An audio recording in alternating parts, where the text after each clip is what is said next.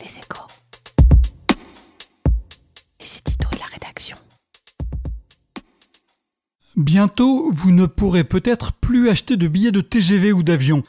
Il faut reconnaître que vous l'avez bien cherché. Votre capital de 1000 points a déjà été bien entamé. Vous avez mangé un sandwich dans le métro, fait circuler une fausse nouvelle sur Facebook, omis de mettre de l'argent dans le parc-mètre, raté une échéance sur votre crédit auto, voire choisi une religion interdite. Stop Ceci n'est pas un épisode de la série Black Mirror ou un cauchemar, c'est la vraie vie, aujourd'hui en Chine.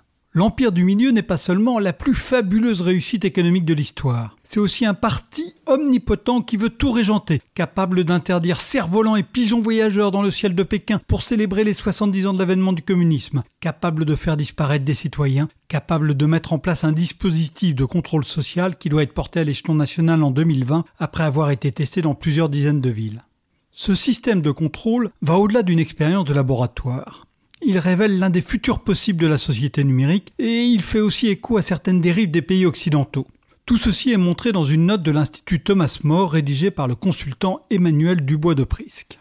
Au départ, il s'agissait d'un projet économique. Il y a 20 ans, la Chine préparait son entrée dans l'Organisation mondiale du commerce. Pour rassurer les entreprises étrangères, le gouvernement instaure alors un système de crédit social appliqué aux entreprises puis aux particuliers, inspiré des bonnes vieilles techniques de scoring des banques occidentales.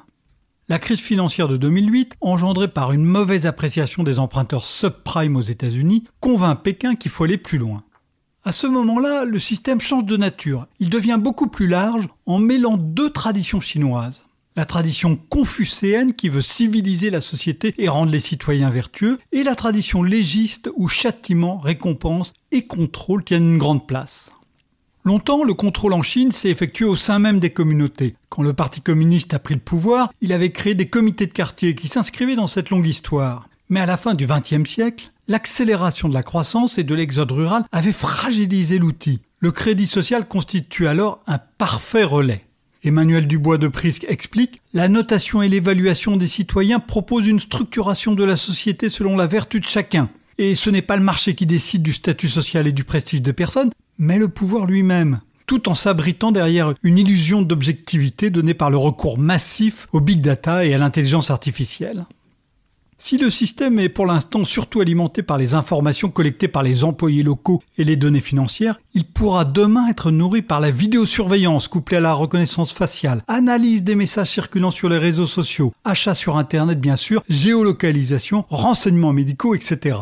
Soumis à une répression implacable, les Ouïghours sont déjà pistés via leur mobile qui révèlent leur localisation et les sites Internet consultés. Les autorités de leur province, le Xinjiang, auraient même bâti un fichier de données génétiques.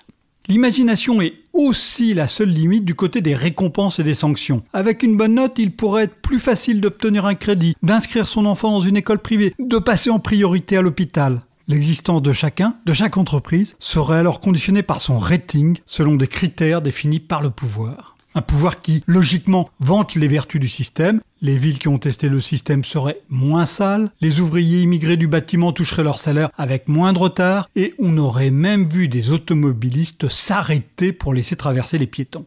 Il serait naïf de croire que tout ceci n'est possible qu'en Chine. Comme on le dit souvent à Pékin, il s'agit d'un système avec des caractéristiques chinoises. Les mêmes outils existent ailleurs. La notation s'est développée dans toute une série d'activités, pour d'excellentes raisons, hein, chez eBay, Blablacar, Uber. Aux États-Unis, Edward Snowden a révélé il y a six ans déjà que l'Agence nationale de sécurité avait piraté en toute illégalité, partout dans le monde, des milliards de messages électroniques et d'appels téléphoniques. Et en étendant leur toile, les géants privés du numérique collectent toujours davantage de données sur leurs usagers. L'Europe est certes plus soucieuse du respect de la vie privée, comme l'a montré l'entrée en vigueur l'an dernier du règlement général de protection des données. Mais les Européens, eux, font de plus en plus souvent passer la sécurité avant la liberté, comme le montre une foule de lois récentes, y compris en France. Outil utile, le name and shame peut aussi donner lieu à des excès. Autant dire que le contrôle social est une menace d'avenir et pas seulement en Chine. Retrouvez tous les podcasts des échos sur votre application de podcast préférée ou sur leséchos.fr.